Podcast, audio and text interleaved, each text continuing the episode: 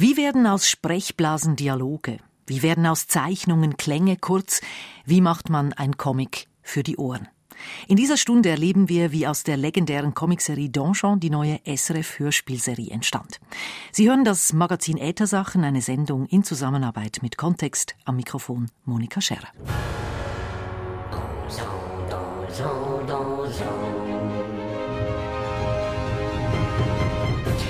So fängt sie an, die Hörspielserie rund um Donjon, Schauplatz einer aberwitzigen Comicserie aus Frankreich. Erfunden und gezeichnet wurde Donjon von Sfar, Trondheim und vielen anderen französischen Comiczeichnern. Doch wie haben die SRF-Hörspielmacher diese gezeichneten Blätter ins Akustische übersetzt? Das wollen wir erfahren. Und auch, wie ein bekannter Synchronsprecher dem Helden nur mit der Stimme Leben einhaucht. Als erstes tauchen wir aber ab in den Donjon mit Elinor Landmann. Der Donjon. Das ist eine mächtige Festung mit vier schwarzen Türmen und unzähligen Kerkern und Verliesen. Vor allem aber ist der Donjon ein wahnsinniges Business. Abenteurer kommen von überall her, um die Schätze des Donjons zu plündern. Warum das ein gutes Geschäft ist? Weil die Abenteurer Eintritt zahlen. Und weil fast alle hier ihr Leben lassen, früher oder später, im Kampf mit den Monstern, die den Donjon bevölkern. Orks und Trolle, Gorgonen und Bedfellers, Mushrooms, Rotzlinge, Endloswürmer und so weiter und so fort. Der Donjon, das sind tausend Tote im Monat. Aber eben auch hunderttausend Goldstücke pro Monat. Und wenn mal einer mit einem Schatz davonkommt, dann ist das einfach gute Werbung. So einen Betrieb muss man aber erstmal am Laufen halten. Einer muss die Zügel in der Hand halten, muss die Verantwortung schultern. Mit kühlem Kopf, Herz und harter Hand. Ente! Und das bin ich. Ente! Herbert von Vaucasson. Ente! Schluss mit den Träumereien. Der hier träumt ist Herbert, eine Ente. Und sie ist keineswegs Chef des florierenden Donjon. Aber sie ist Protagonist der Hörspielserie Donjon. Donjon versucht etwas Unerhörtes, Fantasy mit Humor zu paaren. Und der Donjon, dieser Spielplatz für Abenteurer, der steht im Zentrum des Fantasy-Universums, das Johann Swar und Louis Trondheim mit ihrer Comicserie erschufen und das die Hörspielserie für die Ohren übersetzt. Zurück zu Ente Herbert. Der ist zu Beginn nichts weniger als ein Held. Ganz unten fängt er an, kratzt als Hausmeistergehilfe die Reste getöteter Abenteurer von den Böden und träumt doch nur von einem. Im Fantasy-Universum will auch er ein schlagkräftiger Held werden, so wie die anderen.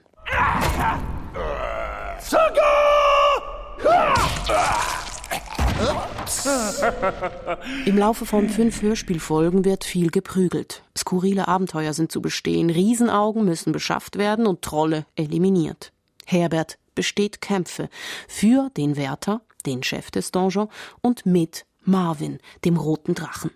Aber Herbert wird nicht so einfach zum Helden. Der Einsatz ist hoch. Das Herz der Ente behält der Wärter als Pfand, wenn er sie auf Abenteuer ausschickt. Alkebiades? Ja, mein Herr. Wer ist das jetzt? Das ist Alkebiades, mein Magier und Hofbarbier. Er wird dir jetzt das Herz rausreißen. Was? Ja, glaubt mir, ich mache das hier nicht zum Vergnügen. Sie, Sie machen das doch nicht wirklich, oder? So, also hier nur den Schnitt. Dann reißen wir auseinander. Und ein freundlicher Arzt bin ich doch. So, und da haben wir doch das Herzchen. Ich bin tot.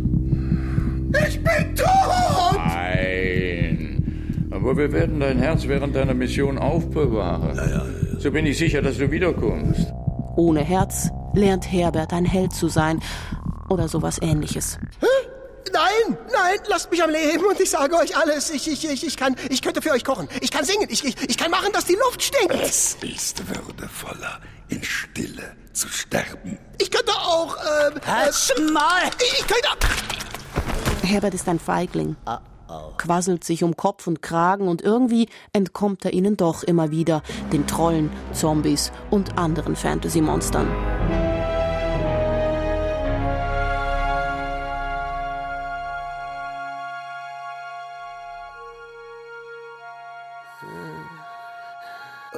Wo bin ich? Ist das das Paradies? Bin ich tot? Noch. Wer bist du? Du hast Flügel. Bist du mein Engel? Schnauze, ich bin Marvin der Drache, die rechte Hand des Wärters. Und im Lauf von fünf Hörspielfolgen lehrt der Drache Marvin die Ente Herbert das Kämpfen. Die beiden scheuen keine Schlacht, wenn es um den Erhalt des Donjon geht. Wie Bud Spencer und Terence Hill finden sie für jedes Problem eine schlagkräftige Lösung. Kompromisse aushandeln ist jedenfalls nicht ihr Ding.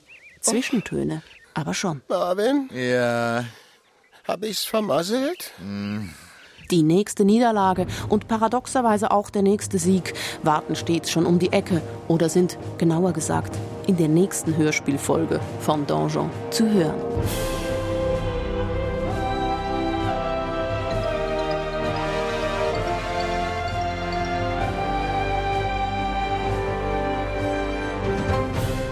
Das ein paar Ausschnitte aus Donjon, der neuen Hörspielproduktion von SRF. Alle fünf Teile können Sie in voller Länge ab sofort anhören auf srf.ch-hörspiel oder als Podcast herunterladen.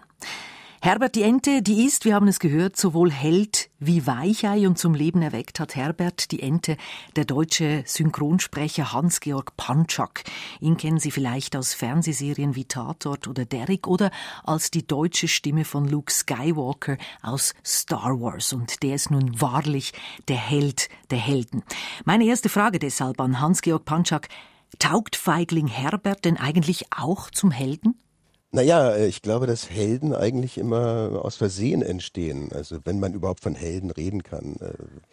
Äh, ähm, Es sind ja Leute, die oft durch einen Zufall in eine Situation im Leben geraten, wo sie eine Entscheidung treffen müssen und je nachdem, was sie für eine Kindheit, was sie, wie sie disponiert sind, äh, können sie dann vielleicht weggucken oder sie werden plötzlich zum Retter, äh, graben mit den Händen jetzt in Mexiko nach Verschütteten oder sowas. Also das, der Held entsteht, glaube ich, mehr durch Zufall, nicht weil man Held sein will, denke ich. Aber ist Ihnen jetzt Herbert der Held sympathisch?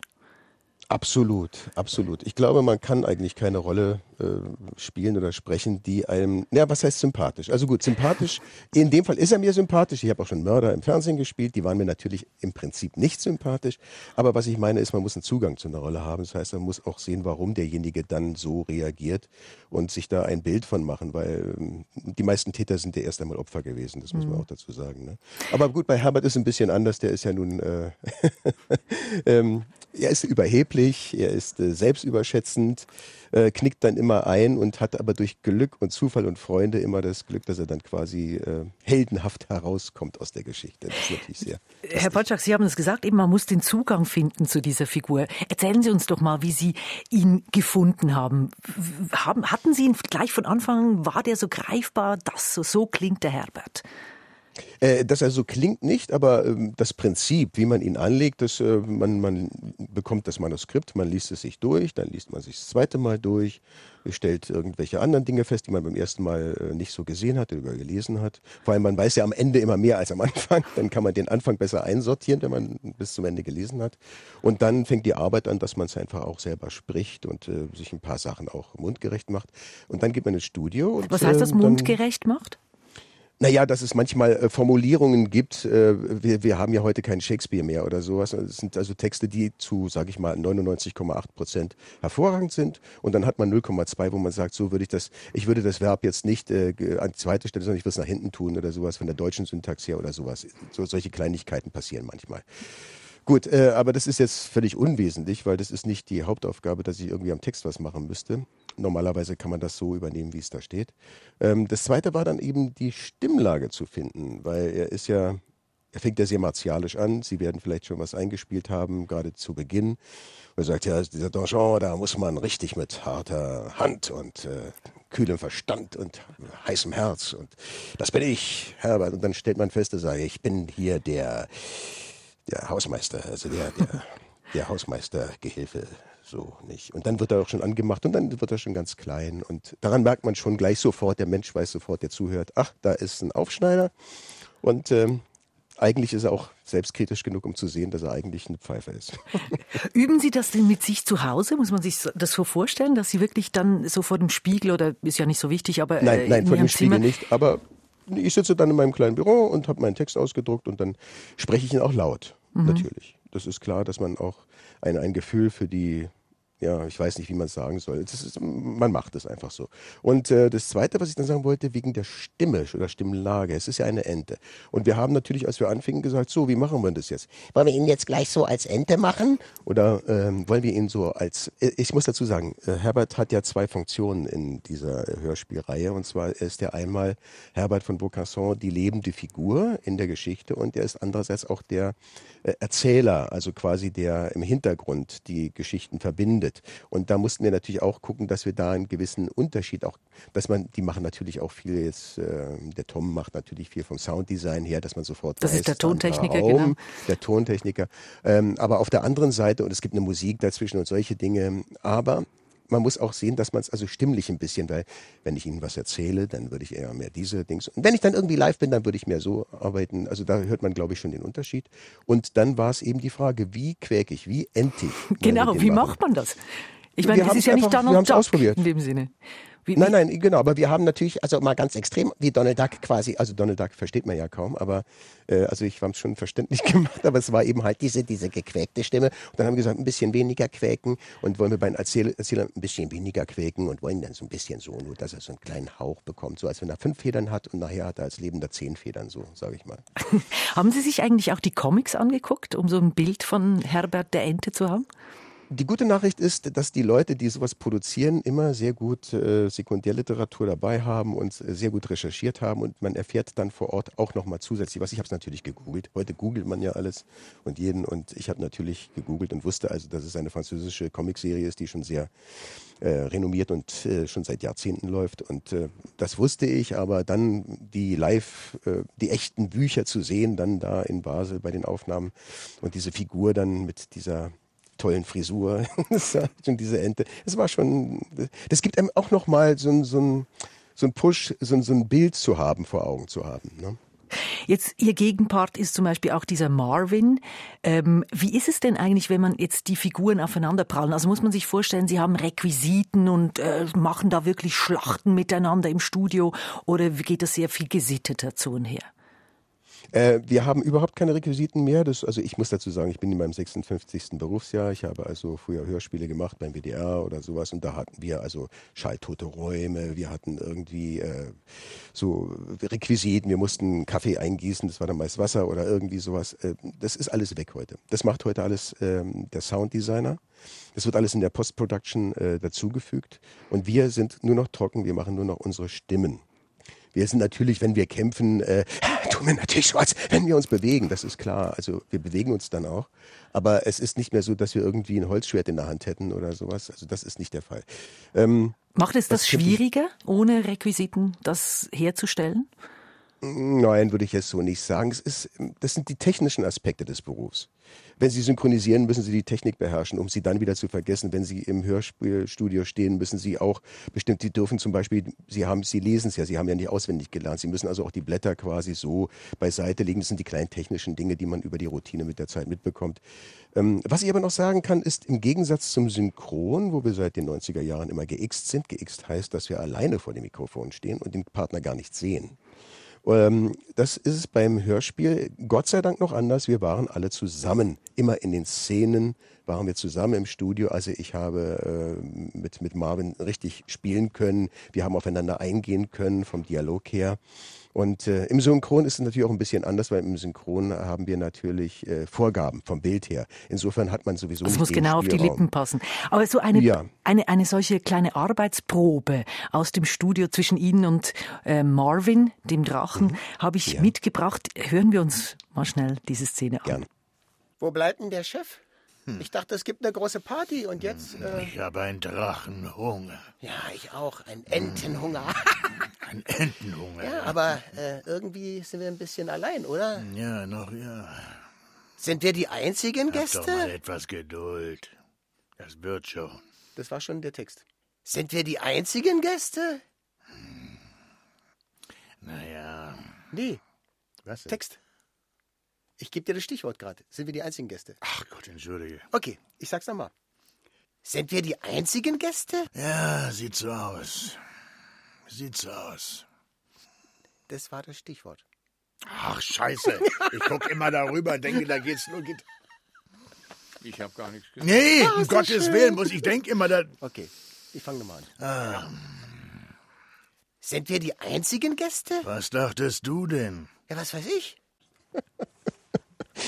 Also ich glaube, was man gut hören konnte, ist, dass wir uns mögen. Also es war, es war eigentlich doch, also ich fand es sehr lustig.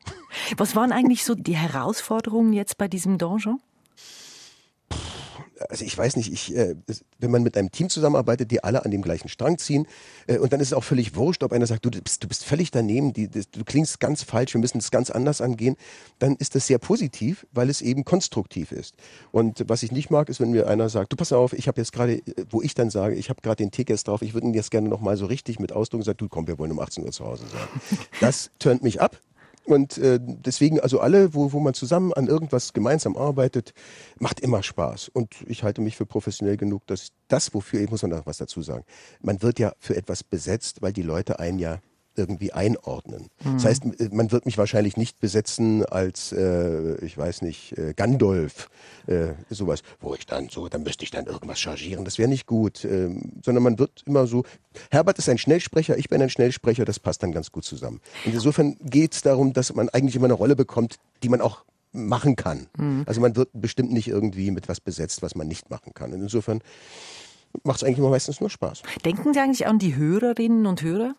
Bei sowas, wenn Sie, wenn Sie das machen? Nein, wenn, wenn, Sie, wenn Sie da drin sitzen, dann ist das eben, die Arbeit selbst ist dann, äh, das ist die Arbeit. Äh, ich weiß nicht, ob jemand, der ein Auto zusammenschraubt, daran denkt, wie er dann später mal drin sitzt und ihn fährt. Ich glaube das nicht. Ich, äh, so weit denken wir nicht. Was anderes ist natürlich, wenn man mit Hörern zusammenkommt. Also in dem Fall, ich bin jetzt nun nicht äh, beim Hörspiel, sondern beim Synchron ähm, als Luke Skywalker, deutsche Stimme, bin ich jetzt ein paar Mal auf Conventions gewesen, so für Star Wars Conventions und so. Und dann lernt man natürlich die Leute kennen. Und wenn die dann kommen und sagen, sie sind die Stimme meiner Kindheit und ich habe das immer im Bett. Das ist natürlich schön, wenn man einen Kontakt mit den Leuten hat. Und da muss ich sagen, in solchen Fällen, jetzt kommt ja eventuell der nächste Film, also der kommt de definitiv, äh, mehr kann ich dazu nicht sagen.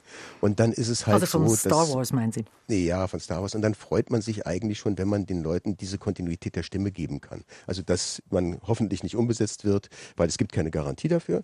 Und ähm, die Leute freuen sich einfach, wenn eine wenn ein amerikanischer Schauspieler, ein Star, Sean Connery oder was, wenn der dann die gleiche Stimme behält und nicht jedes Mal anders klingt. Jetzt machen Sie ja auch Werbung. Sie haben es gesagt, Sie sind berühmt als Schnellsprecher. Ähm, ich habe ein paar Stimmproben zusammengeschnitten. Mhm, ja. Da geht es ja um Tempo. Bingo, bingo, bingo. Unverbindliche Preisempfehlung. Jeden Tag, das ganze Jahr. Wie ich sie hasse. Diese Klarheit. Hier ist Howling Matt von der Flugsicherung für Roter Ball 1. Ich komme im Tiefflug und stopfe das Leck im Beutel. Tempo, ist das etwas, das Sie wirklich trainieren müssen? Erstmal bin ich emotional ein, eigentlich eher der schnellere Typ immer gewesen. Ähm, und ich habe einen, einen, einen Trick. Ich habe einen, was heißt ein Trick? Das hat mir jemand schon vor 50 Jahren mal gesagt, eine Kollegin die gerne einen getrunken hatten. Ich habe gesagt, wie schaffst du das, Uschi, dass du immer noch so präzise sprichst, wenn du da so ein es gab früher, hat man wurde getrunken in den Studios, das wäre heute völlig undenkbar. Und sie hat gesagt, ich habe einen Korken. Ich nehme einen Korken, den nimmt sie hochkant in den Mund und übt das. Und ich jeden Morgen, wenn ich zur Arbeit fahre irgendwo, ich sitze im Auto und habe meinen Korken im Mund. Ich habe ihn auch dabei. Ich könnte, dann kann man sich mal anhören, wie sowas klingt. Das ist nämlich sehr witzig. Also ich tue den, das sollte man als Anfänger nicht tun. Man kann es waagerecht in den Mund tun, so dass der vorne so rausguckt. Und ich tue ihn hochkant rein und dann klingt es so ungeachtet der legitimen Gesellschaftsstruktur, die in einem Staatswesen vorhanden ist und so weiter. Und dann hinterher überdehnt sich die Muskulatur. Die Muskulatur überdehnt sich in den äh, Wangenknochen und dadurch können Sie schnell und sauber sprechen, ohne dass Sie jetzt anfangen zu artikulieren, so künstlich. Das üben wir jetzt alle hier beim ja. Radio SRF 2. Wie wird man eigentlich Sprecher? Durch Zufall. So wie, wie, wie, wie Herbert eben äh, dazu kam, ein Held, zu werden, so bin ich als Kind, mein elf Jahre älterer Bruder, ist auf die Schauspielschule gegangen und hat gesagt, äh, die Freundin macht da ein Fernsehspiel 1961 und die sagten, die brauchen einen kleinen Jungen, die gehen durch die Schulen, die finden keinen. Mein, mein, Bruder sagte, nein, der ist viel zu doof. Und dann sagte noch ein Freund, nee, so doof ist der gar nicht. Und dann kam der Regisseur nach Hause, hat sich das angeguckt. Und es geht ja bei Kindern immer nur darum, trauen sie sich oder trauen sie sich nicht. Heute gibt es in Amerika natürlich Schulen, wo die sechs-, siebenjährigen schon Profis sind, aber das gab es natürlich in den 50er, 60er, 70er Jahren nicht. Und äh, dann fängt man an, irgendwas zu machen und dann spricht sich das rum, dann spielt man gleich Theater, dann macht man gleich Hörspiele, dann macht man, ich hatte dann 1962 eine eigene, was heißt eine eigene, eine Synchronserie, wo ich eine der Hauptrollen gesprochen habe, Kentucky Jones, so einen kleinen Chinesen, der nach Amerika adoptiert wird. Und äh, ja, so rutscht man rein und dann läuft das so weiter und äh, dann kommt die Phase des Stimmbruchs, dann kommt die Phase, wo man sein Abi macht und dann wird man gefragt, ja, äh, lohnt sich das jetzt noch weiterzumachen oder willst du was ganz anderes werden? Und äh, ja, bei mir ist es durchgelaufen. Also ich musste mir darüber nie Gedanken machen und es ist ein toller Beruf, das muss man sagen. Es ist Für so, Sie ein Traumjob. Für mich ist es ein Traumjob, die Vielfältigkeit, äh, die, die. Es ist eine Buddelkiste. Es hat was mit Kreativität und Buddelkiste zu tun und man kann Kind bleiben. Und ich glaube, das wird man bei den meisten Kollegen, gucken Sie mal in die Augen so von 60, 70-jährigen Kollegen, die wirklich toll sind. Und dann gucken Sie in die Augen und dann sehen Sie da nicht irgendwie so einen trüben Rentner, sondern dann sehen Sie irgend so ein kleines Kind, was gerne buddelt. Sie liefern mir das Stichwort äh, zum Schluss nochmals zurück äh, zum Donjon. Herbert, das ist ja ein junger, ja. junger Mann, beziehungsweise Enterich. Sie sind mhm. ein bisschen älter, über 60. Wie macht man mhm. jetzt eben diese junge Stimme oder hat man die einfach? Ähm, äh, die, die Stimme hat man. Äh, und äh, sage ich mal, der innere Drive, das ist eine Frage, ich weiß nicht, die Natur oder was da eine Rolle spielt. Also das ich ist kann so nichts dafür, dass ich so klinge. Aber es gibt offensichtlich dann viele Überraschungen, wenn man sie live sieht, oder wie? Äh, wahrscheinlich. Das müssen sich die anderen Leute fragen. Ich, ich muss mich ja jeden Morgen leider im Spiegel angucken. ich habe ich hab nicht mehr viel Haare und äh, also es ist wirklich so. Ich fühle mich anders. Dann gucke ich in den Spiegel, guckt dann so ein älterer Mensch mit so grauen Stoppelbart und so und dann denke ich, ach, das bist auch du. Naja, gut. Hans-Georg Panczak, diesen Sommer hat er das Pensionsalter erreicht. Er ist die Stimme von Herbert, der heldenhaften Ente aus der neuen SRF-Hörspielserie Donjon.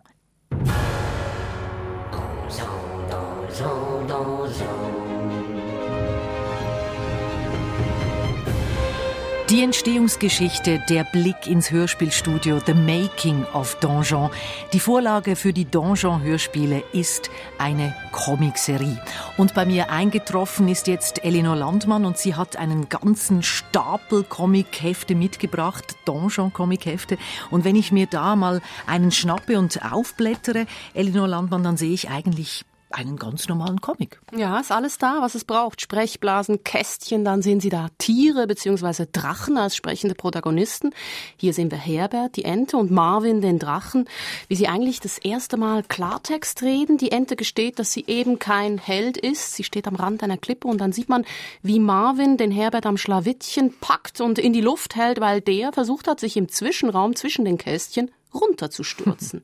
Dazu kommen die unterschiedlichen Rhythmen durch die Bildaufteilung auf einer Doppelseite. Da sehen wir breite horizontale Streifen, kürzer getaktete, schmale Bildfolgen und dann die farbliche Komposition. Da dreht die Stimmung gerade vom hellen Tag im obersten Kästchen ganz links oben ins düsterste Schwarz einer tiefen Gruft unten rechts. Also die ganzen Gestaltungsmittel, die ein Comic eben zur Verfügung hat, die ich allerdings zumeist überlese, weil die Donjon-Comics einfach auch einen absoluten Sog entwickeln. Also Spannung pur und viel Futter natürlich auch. Es sind ja fast 40 äh, Donjon-Bände erschienen. Das ist eigentlich ein ganzes Epos, Elinor Landmann. Absolut. Diese Donjon-Comics, die erzählen Band für Band kurze Geschichten und zusammengenommen ergibt das ein ausuferndes Fantasy-Epos. Terra Amata heißt die Welt, in der der Donjon spielt und in Terra Amata bestehen eben Herbert die Ente und Marvin der Drache Abenteuer. Sie kämpfen mit allen Mitteln, darunter sind auch magische Schwerter, Zaubermäntel und so weiter und die kommen zum Einsatz gegen Drachen, Hotzlinge, Trolle mit dem Ziel, den Donjon zu erhalten. Diese knapp 40 Bände, die gliedern sich in mehrere Unterserien. Es gibt die Vorgeschichte des Donjons, einen Höhepunkt, dann den Untergang und drumherum gibt es dann noch zusätzliche Nebenserien. Geplant waren ja eigentlich 300 Bände. So haben das Jörn Svar und Louis Trondheim, die beiden Zeichner, die den Donjon erfunden haben, zumindest mal angekündigt Ende der 1990er Jahre. Also eben knapp 40 Bände sind es dann geworden und auch so ist der Donjon immer noch ein ganz gigantisches Unternehmen. Wieso eigentlich diese ja, man kann sagen, Gigantismus. Also als Comic-Liebhaberin, die ich bin, würde ich sagen, weil es einfach wahnsinnig viel zu erzählen gibt, weil diese Fantasy-Welt ein unglaublicher Geschichtenspeicher ist, weil es unglaublichen Spaß macht, immer noch und noch eine Geschichte aus dem Donjon lesen zu können. Einer, der sich seit Jahren intensiv und auch professionell mit Comics auseinandersetzt, das ist der Autor Christian Gasser. Er lehrt an der Hochschule Luzern Design und Kunst. Er ist seit über 20 Jahren Mitherausgeber des Comic-Magazins Strapazin und ihm habe ich dieselbe Frage gestellt, wieso dieser Donjon Größenwahn und hier ist seine Antwort. Das Donjon-Konzept ist ja klar eine parodistische Kampfansage an die klassische Fantasy-Literatur, Fantasy-Filme und sowas. Wenn man davon ausgeht, dass ein Fantasy-Roman ja nie unter 600 Seiten lang oder kurz sein darf und dass mindestens drei Bände nötig sind, am besten sind es zwölf Bände, dass äh, Staffeln um Staffeln in Fernsehserien immer wieder das Gleiche erzählt wird, dann war das sehr erfrischend zu sehen, dass äh, diese beiden äh, damals noch äh, ziemlich jungen Autoren, Lewis Trondheim und Johann Swar, das Ganze noch toppen wollten mit etwas wirklich Irrsinnigem, nämlich 300 Bänden. Soweit Christian Gasser. Der Umfang hat also etwas mit dem Genre, mit Fantasy zu tun. Und doch beackern die Donjon Comics ja nicht ernsthaft dieses Fantasy-Feld, Elinor Landmann. Sie sind eher eine Parodie. Das ist eine Parodie. Das sieht man ja nur schon an der Art und Weise, wie dieser Donjon, also diese dunkle große Festung, wie die überhaupt eingeführt wird. Sie ist nämlich nicht nur der düstere Spielort für das Geschehen, sondern die Festung, die ist eben ein Unternehmen. Die Abenteurer, die zahlen Eintritt, um sich im Kampf gegen die Monster im Donjon zu behaupten. Und die Attraktivität dieses Abenteurer-Spielplatzes, die muss auch immer wieder erhöht werden, damit dann eben die Kasse stimmt. Überhaupt Ökonomie, Zaster spielen eine Riesenrolle in den Donjon Comics. Und alle diese Geschichten, die gibt's eigentlich bloß, weil der Chef des Donjon Umsatz machen will, nicht weil, wie im Fantasy, irgendwie die Welt untergeht. Und doch sind diese Comics eben keine reine Parodie. Das Genre Fantasy wird mit all seinen Regeln, mit all seinen typisierten Figuren sehr ernst genommen. Der weise Zauberer, das absolute Böse, der tumbe Kraftprotz, die Prinzessin, all diese Figuren, die kommen vor im Donjon. Und es geht auch immer um den Sieg gegen das Böse, was aber eben auch vorkommt, und das ist untypisch für Fantasy, ist Situationskomik, Slapstick, Wortwitz. Der Donjon versucht also Fantasy und Komik miteinander zu versöhnen, und das ist ziemlich viel. Christian Gasser, der erwähnt in Bezug auf die Parodie noch einen anderen Aspekt aus dem Kontext der Comic-Szene. Als Donjon zu erscheinen begann, das in den späten 90er Jahren, da gab es in Frankreich zwei, drei Verlage, die mit so sehr klassischen äh, Fantasy-Comics sehr viel Geld machten. Also da hatte man wirklich die halbnackten Frauen, die Schwerter, die weisen Zauber mit den langen weißen Bärten, das magische Schmuckstück. All das, was einfach äh, in Anführungszeichen zur Fantasy gehört, wurde dort verbraten. Natürlich völlig ungebrochen, einfach wiederholt, wiederholt als Stereotyp und ja, Fantasy wäre an sich ein Genre durchaus mit einem großen Potenzial, das in den allermeisten Fällen einfach nicht genützt wird, weil die meisten Leute Tolkien schlecht nachahmen. Und da ist es einfach sehr erfrischend, wenn zwei äh, Typen kommen, die das Ganze auf den Kopf stellen und eigentlich mit den genau gleichen Elementen etwas ganz anderes machen. Mit Donjon werden also die Regeln des Fantasy-Genres ebenso bedient wie gebrochen. Man kann auch sagen, es wird lustvoll damit rumgespielt, Elinor Landmann. Was macht Donjon denn als Seriengebiet der Fantasy eben anders als andere? Jetzt mal abgesehen von der Komik, die Sie ja schon erwähnt haben. Ja, ich glaube, es sind die Figuren, was aus diesen Figuren wird im Lauf dieser knapp 40 Comicbände. Wir haben es ja gesagt, es gibt dieses festgelegte Arsenal, ein Held in Nöten, einen starken Kumpel als Freund, einen weisen Zauberer, den Chef. Das sind die drei Hauptfiguren, Herbert, Marvin und der Wärter. Und die lernt man, je mehr Bände des Donjon man liest, immer wieder anders, immer wieder neu kennen, weil plötzlich etwas aus ihrer Vorgeschichte zum Thema wird. Herbert, der Held, der ist zum Beispiel nicht nur ein Hasenfuß, er ist auch der verstoßene Sohn eines Königs. Der Wärter, der war einst als Hemd der Nacht eine Art Superheld zur Zeit der Musketiere, hat sich unglücklich verliebt. Marvin der Drache, der kann nicht nur Feuer spucken und seine Gegner töten, er ist auch Vegetarier und er backt sehr gerne Kuchen. Also diese Vorgeschichten, diese Nebenaspekte, die machen die Figuren brüchig, unerwartet, sie motivieren sie anders und das bedeutet auch, dass das Ganze ziemlich komplex wird. Also wenn man das durchliest, man verliert immer wieder den Faden, man verirrt sich, man verliert die Übersicht. Wir kennen das heute vielleicht am besten aus den amerikanischen Fernsehserien. Das Erstaunliche beim Donjon finde ich, dass diese Komplexität nicht etwa nur für die Hauptfiguren reserviert ist. Auch die Nebenfiguren bekommen Brüche, Unerwartetes. Es gibt da ein Beispiel Zongo, das ist ein mutiger Krieger, das ist so ein pink tätowierter Kraft Protz mit Keule, mit Wildschweingesicht.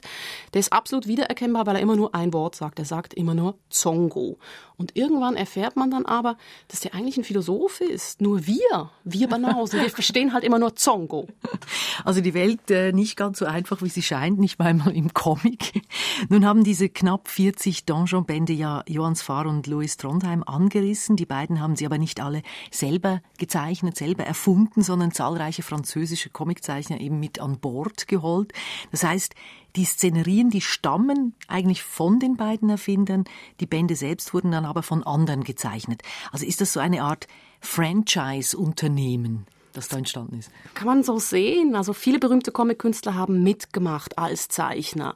Christophe Blain, Lars Svar und Trondheim selber, die haben auch gezeichnet. Blutsch, viele andere mehr.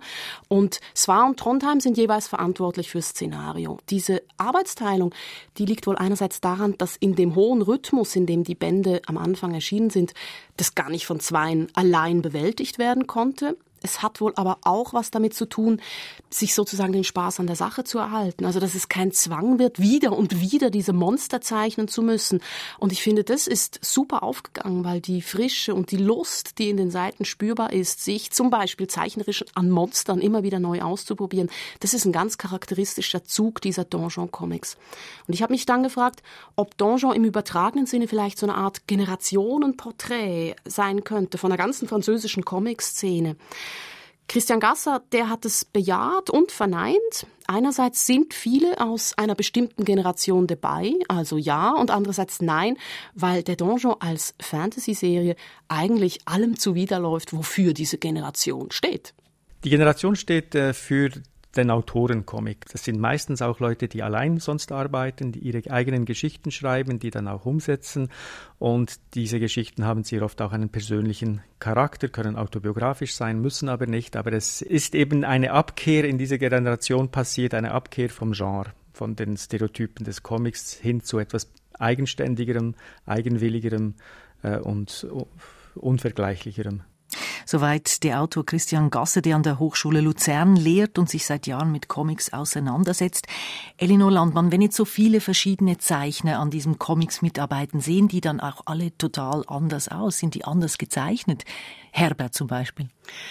Ja, das ist noch interessant. Also einerseits bleibt Herbert immer Herbert. Er ist immer diese Ente mit so ein paar wenigen Federn, die abstehen. Aber natürlich macht es einen Unterschied, wer den Herbert zeichnet. Manche Zeichner arbeiten viel schöner, andere schludriger, ähm, äh, brüchiger, offener. Also das macht einen Unterschied, aber die Figur ist immer als Figur wiedererkennbar. Alle also fast Figuren. ein bisschen wie James Bond. Ja, egal wer ihn spielt, er ist ein, er ist ein toller Typ und er ist ein großer Held, oder? Aber eben es gibt dann Unterschiede und es gibt einen Roger Moore und es gibt einen Sean Connery. Mhm. So ist es in diesen Comics auch. Vielleicht zum Schluss noch, welcher Donjon-Band, Elinor Landmann, ist denn jetzt Ihnen der liebste? Wenn ich, ich habe ja hier ganz viele vor mir. Gibt es einen Lieblingsband? Ja, es ist eigentlich immer der, der zu oberst liegt. Aber ähm, wenn ich einen auswählen muss, dann ist es vielleicht der Band Un Donjon de Trop.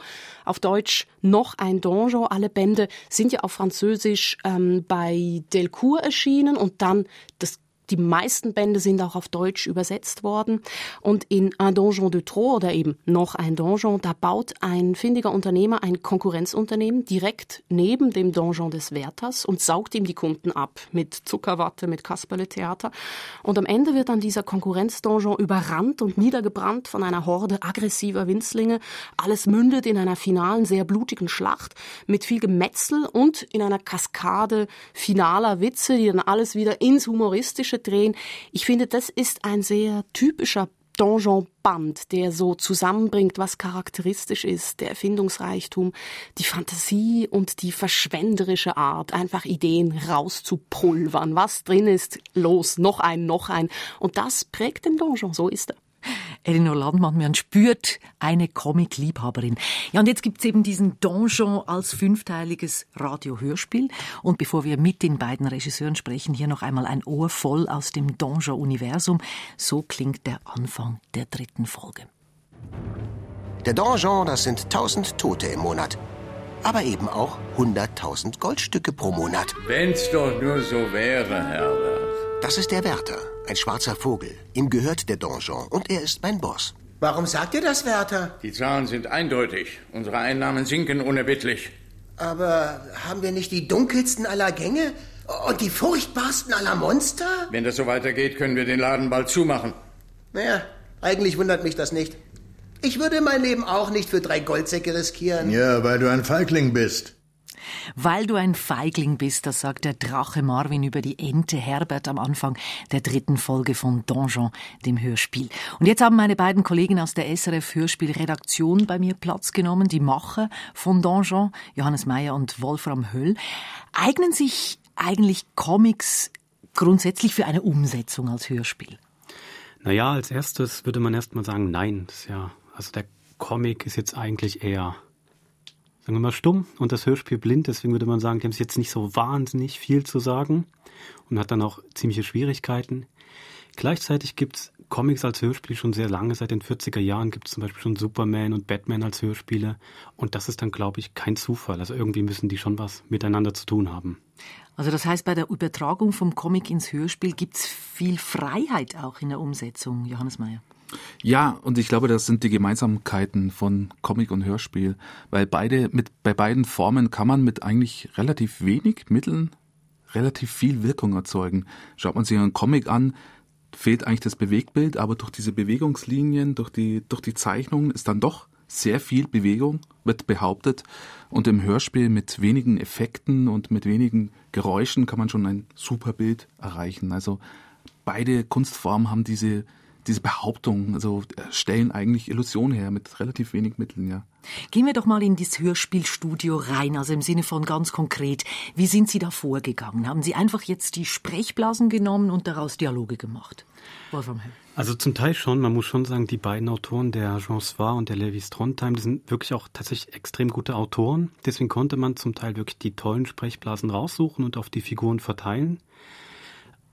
Gleichzeitig so ein Comic, wir haben jetzt eine halbstündige Folge und da passt eigentlich so ein ganzer Comicband gar nicht rein. Also man muss doch extrem viel zusammenstreichen ähm, und auch erst mal schauen, wenn man so viel zusammenstreicht, kriegt man dann noch eine ganze Geschichte in einen guten Handlungsbogen. Ist auch nicht so einfach, weil Comics natürlich oft nur so kleine Bögen haben, die funktionieren vielleicht über zwei Seiten, da gibt's wieder einen Gag und dann passiert gerade schon wieder das nächste. Und das ist im Comic super, im Hörspiel können wir das gar nicht so leisten. Und wie hat man das dann angepackt? Ja, mit einem guten Team, mit guten Sprechern und äh, wir haben einen Kniff äh, uns überlegt, indem wir einen Erzähler installierten. Den gibt es jetzt äh, in den Comics nicht. Wir haben den einfach erfunden und der Erzähler ist gleichzeitig die Hauptfigur. Das genau, heißt, wir, Herbert die Ente, die Herbert die Ente erzählt gehört, uns die genau. Geschichte nochmal auf Augenhöhe und das ist natürlich nochmal sehr schön, weil wir im Vordergrund diesen Typen haben, der uns so heldenhaft erzählt, was er so erlebt und im Hintergrund haben wir sehen wir quasi die Realität, wie es denn wirklich war, oder wir hören es, wie es wirklich war. Und da gibt es natürlich große Diskrepanzen zwischen Wahrheit und Fiktion. Das ist ganz toll, ja. Daneben gibt es natürlich wie immer im Hörspiel das Problem oder so ein Problem wie wer nichts spricht, ist auch nicht da. Mhm. Das ist ein ganz großes Problem grundsätzlich im Hörspiel.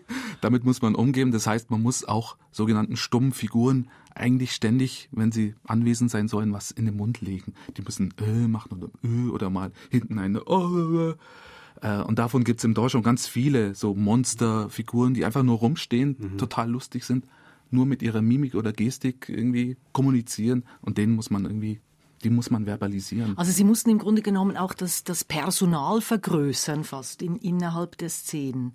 Ja, beziehungsweise oft eigentlich auch verkleinern. Also es gibt eine ganz tolle Figur zum Beispiel, die heißt Nubbel, das ist so ein blaues Monster mit Klubschaugen, das Gegner frisst, aber am liebsten die noch lange im Mund behält, um noch den Geschmack zu haben und währenddessen beschimpft, beschimpfen diese Gegner das Monster immer noch, die reden immer weiter.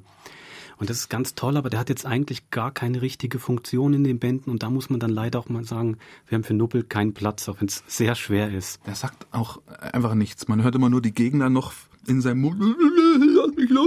Aber Nubbel selbst sagt nie was, aber er läuft immer so mit und ist halt Nubbel. Total mhm. lustig im Comic, im Hörspiel. Den muss man leider einfach mal so rausstreichen. Mhm. Wenn man jetzt das Manuskript anschauen würde von den Folgen, also gibt's da eben die einerseits natürlich das, was die Sprecher sagen, aber gleichzeitig eben steht da alles mit den Geräuschen, mit der Musik, mit den Effekten und so, steht das alles drin? Na, alles steht nicht drin, aber Es sind natürlich schon letztlich Anweisungen dann für den Komponisten, den Sounddesigner und die Geräuschemacher, wo man etwas braucht. Da steht dann schon drin Kampfgeräusche. Aber wie jetzt genau ähm, da geschlagen wird und gehauen und gefochten und was da alles explodiert, das steht bis ins Detail nicht drin. Das können diese Leute, das sind ja dann auch Künstler, die können das wirklich selber sehr gut ausfüllen. Ich möchte noch mal ganz kurz zurückkommen zur Geschichte erzählen. Also eben, weil Sie gesagt haben, Wolfram Höll, es sind manchmal nur zwei Seiten im Comic, die dann aber eine halbe Stunde oder, oder eine fünf Minuten Szene oder so ergeben müssen. Also wie, wie muss ich mir das übertragen jetzt doch dann noch mal vorstellen, damit ich das richtig begreife? In die Geschichte. In eine halbe Stunde. Ja, also man muss halt tatsächlich eben mit diesen ganzen Sprüngen ähm, das ist halt, also ist eigentlich auch bei Tim und Struppi gibt es so diese typische Dramaturgie, dann denkt er mal, die Person, die er sucht, die ist an dem Ort, dann geht er hin und sie ist gar nicht da. Dann gibt es eine Möglichkeit für einen Witz, irgendjemand fällt was auf den Kopf und dann geht es wieder zurück und hin, vor und zurück. Und da gibt es ganz viel solcher Szenen, die man tatsächlich eigentlich eindampfen muss. Und da muss man sehr gut überlegen, was könnte überhaupt die eigentliche Geschichte dieses Bandes sein. Und gleichzeitig auch, weil es eine Serie ist, wie geht es weiter mit den mit den weiteren Folgen, was wollen wir da noch erzählen und vielleicht manchmal eben auch mit diesen Figuren, die man streicht. Manchmal möchte man in der zweiten Folge gerne eine Figur streichen, merkt auf einmal in Folge 5, ui, die hätte ich noch gebraucht. So, das ist vielleicht auch noch die andere Schwierigkeit dabei. Und es ist ja immer irgendwie eine Reise des Helden, die mhm. im Grunde genommen passiert. Mhm. Und das ist eine also mit dem klassischen, also vielleicht kann man die Dramaturgie ja. mal kurz erklären, wie das funktioniert. Ja, das ist einfach die klassische Heldenreise, die geht eigentlich zurück auf ähm, die Odyssee, wenn man das so will. Also das sind auch ähm, mythologische Archetypen, auch dann in seinem, in seinem Team, in den anderen Kollegen, in den Figuren und so weiter. Und der ist ein Held und der muss eine Aufgabe lösen und die Aufgabe besteht meistens darin, dass er eigentlich die Welt retten muss. Also seine eigentliche Welt, sein Zuhause ist in Gefahr. Er geht los, erlebt Abenteuer, trifft irgendwann das Böse. Wenn man sehr, wenn man es sehr klug macht, stirbt er irgendwie noch. Vielleicht metaphorisch, vielleicht wie bei uns im Comic, dass ihm einfach das Herz also, dass er quasi ermordet wird, aber er stirbt nicht, weil er eh kein Herz hat. Ja, und am Schluss kommt er wieder zurück, hat die Welt gerettet, hat die Bösen besiegt und ist quasi hat eine Verwandlung durchlaufen. Er ist ein Held geworden. Noch eine Jungfrau in Nöten gerettet. Noch eine Jungfrau in Nöten. Ja, genau. Und dann vielleicht noch ein Sackel voll Gold und dann so, das ist die Heldenreise.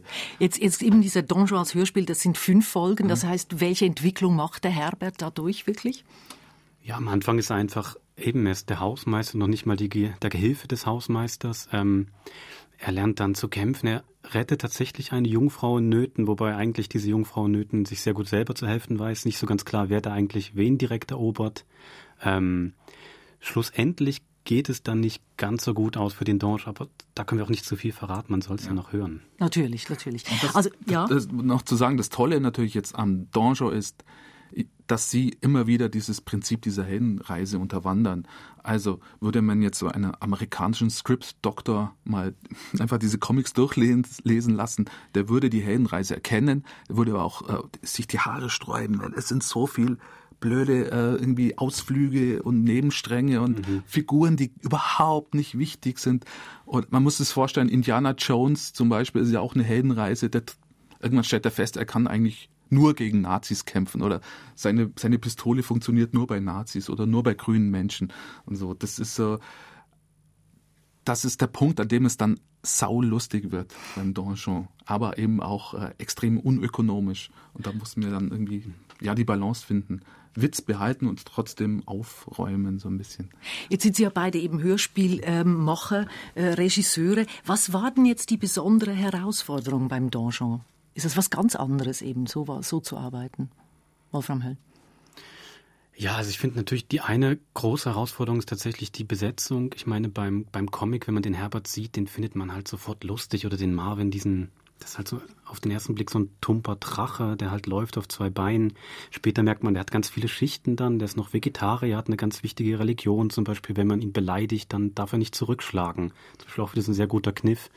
Ähm, und da dann jemand zu finden, der, ja, der nach Drachen klingt, aber ohne jetzt die ganze Zeit zu fauchen oder der eine Ente ist, aber nicht quakt und der aber auch noch die verschiedenen Dimensionen da mitsprechen kann, das ist einfach, fand ich jetzt bei dem Hörspiel eine große Herausforderung, wirklich die richtigen Sprecher dafür zu bekommen. Also wir haben ja gehört, Panchak ist mhm. dabei. Ähm, der musste nicht in dem Sinne ein Casting machen, sondern da kannten Sie, wissen, wussten Sie schon, dass der der, Herr, äh, der Herbert sein muss. Also es lief lustigerweise so, dass äh, wir bei der Besetzung uns schon anfangen, Stimmen äh, anzuhören und dann gibt es ja riesige Datenbanken im Netz mit äh, ja, den Synchronsprechern und Hörspielsprechern. Und da kann man einfach äh, Jahre verbringen. Mhm. Irgendwann sagte dann einer von uns, der müsste eigentlich so klingen, der Herbert müsste so klingen wie der Luke Skywalker. Hm. Mhm. Dann, ja, wer spricht denn eigentlich? Ja, schauen wir mal. Ah, Panchak, ja, pff, ruf doch mal an. Mhm. ruf mal an und äh, dann war er dabei. Das war extrem glücklich.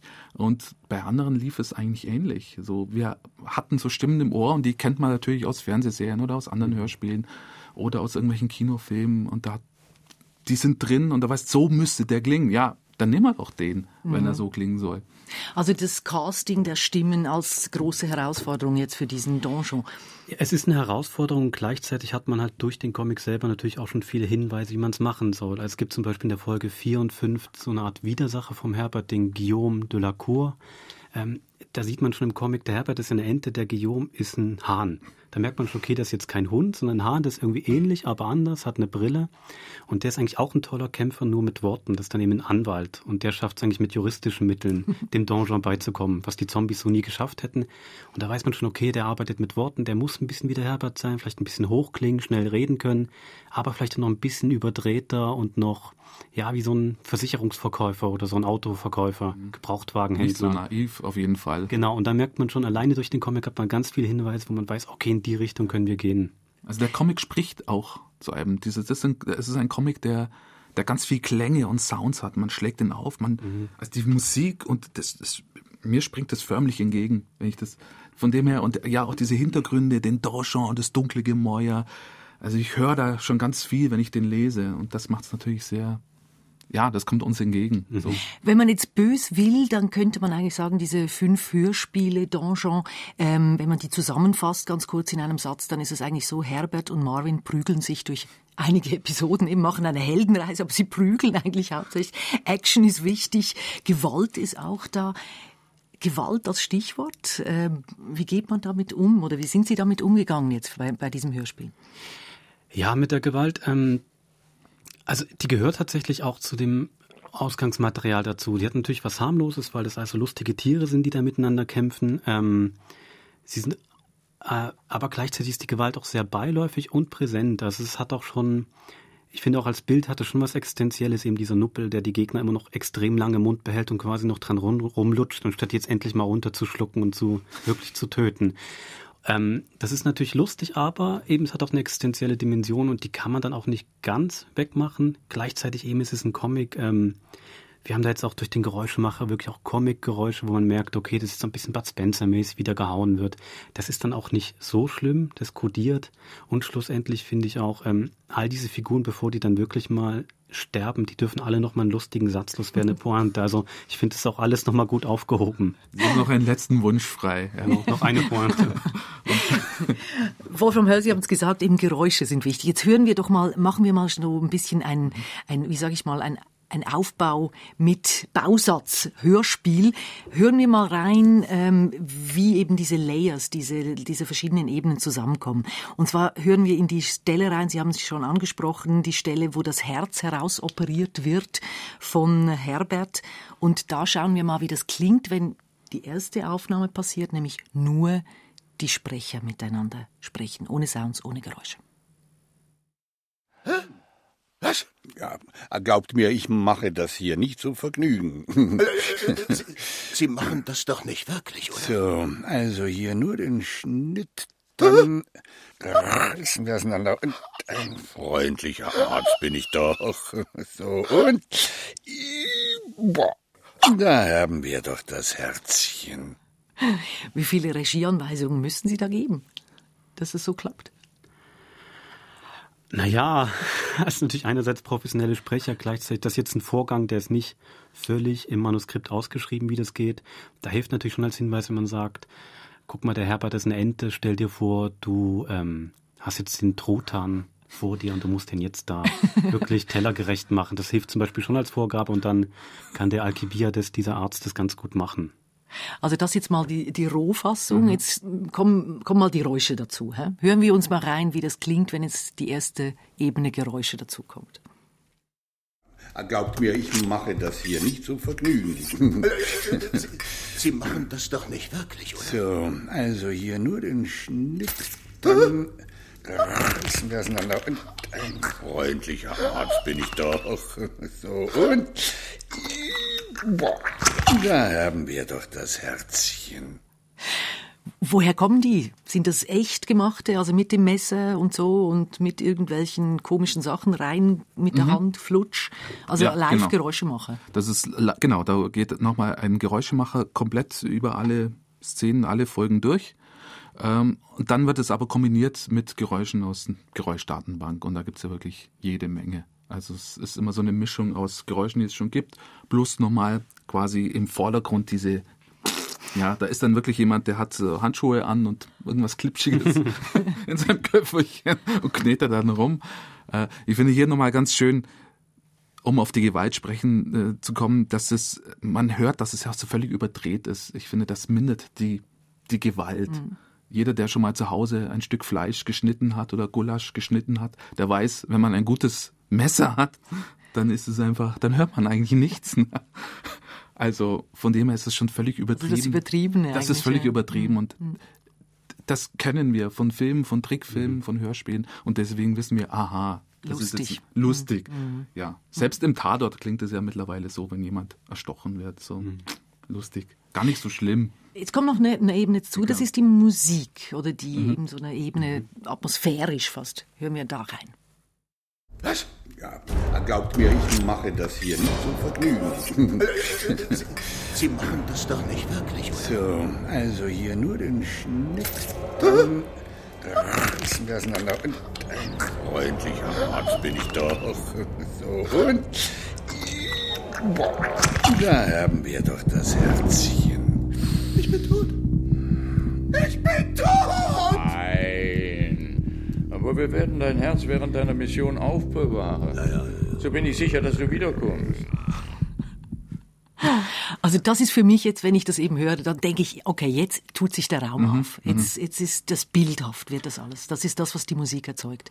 Genau, Ja, ja. das, genau, das, äh, genau. Aber gleichzeitig ähm, strukturiert die Musik eigentlich nochmal die Szene, in dem Fall eigentlich in drei Teile. Wir haben sozusagen den ersten Akt, die Ankündigung. Bum, bum, er zieht sein Messer. Wir wissen, jetzt geht's gleich los. Dann kommt der zweite Akt, in dem er reinsticht. Da ändert sich auch die Musik. Die wird dann so richtig bam, bam, bam, bam, bis zu dem Moment, wo das Herz richtig draußen ist und er es in den Händen hält.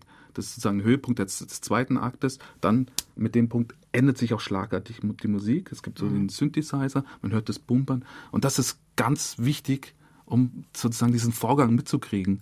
Der ist nämlich, äh, die zwei wichtigen Stellen sind das Rausreißen, äh, erst das Reinstechen und dann das Rausreißen. Mhm. Und das muss man einfach mitkriegen. Und das hat der Karl Attelns. Genau. Hat Karl das Attel. gemacht? A- Ja, der hat eben die. Musik gemacht und auch das Sounddesign, das merkt man eben auch ganz gut, wie da so eins in das andere geht. Also diese Schläge am Anfang, als ob der so Türen gerade zuknallt, ist eigentlich auf eine Art an der Musik. Da sind eigentlich keine Türen da, aber gleichzeitig merkt man, oh, jetzt wird's bedrohlich. Das Herz rauskommt, hat jetzt auch nicht der Geräuschmacher gemacht, das ist auch ein musikalischer Umgang damit, dass dann dieses Tempo vorgibt, dieses schnelle Schlagen.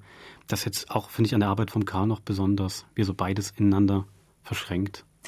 Wolfram Höll, Johannes Mayer, eine Schlussfrage vielleicht noch. Äh, Ziel der ganzen Übung ist es eigentlich eben, wer diesen Donjon als Hörspiel anhört, sieht schlussendlich wieder den Comic. Sie zögern. Naja, also es gibt ja diesen vielleicht auch etwas banalen Satz, äh, 100 Leute hören ein Hörspiel und 100 Leute sehen etwas anderes. Ich finde, der hat seine Wahrheit, von dem her sieht dann jeder ein, vielleicht ein Comic, aber einen anderen Comic. Wolfram? Ich würde jetzt gar nicht so mit dem Sehen sagen. Ich finde vielleicht, was bei dem Comic toll ist, das sind eigentlich Figuren, mit denen man gerne Zeit verbringt. Und das finde ich jetzt bei der Serie, also man mag einfach diesen Herbert und diesen vegetarischen Drachen Marvin und diesen Werther. Und wenn man da jede Folge wieder nochmal mit denen Zeit verbringen will, dann ist das super. Also gar nicht so, ob man die sieht, aber ich finde, man muss einfach diese Figuren sehr mögen. Wolfram Höll, Johannes Mayer, herzlichen Dank äh, für den Besuch und wir hören uns zum Schluss noch einmal den Schluss oder respektive hören uns den Schluss der ersten Folge an und der klingt so. Und so endet die erste Geschichte aus dem Donjon. Es ist die Geschichte eines einfachen Angestellten, der ein ganzes Verlies rettet. Es ist die Geschichte von einem, der das Herz in die Hand nahm, um das Böse zu besiegen. Es ist die Geschichte einer Heldenente. Meine Geschichte. Die Geschichte von Herbert von Bocasson.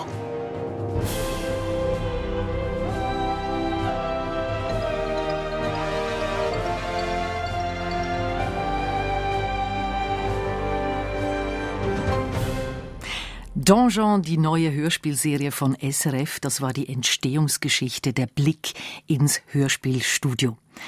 Ab sofort ist Donjon zu hören auf srf.ch-hörspiel, Hörspiel geschrieben und als Podcast zum Runterladen. Und morgen Sonntag ab 17 Uhr hören Sie die zweite Folge auf SRF 2 Kultur. Redaktion dieser Stunde Elinor Landmann. Es ist eine Zusammenarbeit von Äthersachen und Kontext. Produktion Raphael Zehnder, Technik Basil Kneubühler, mein Name Monika Scherr.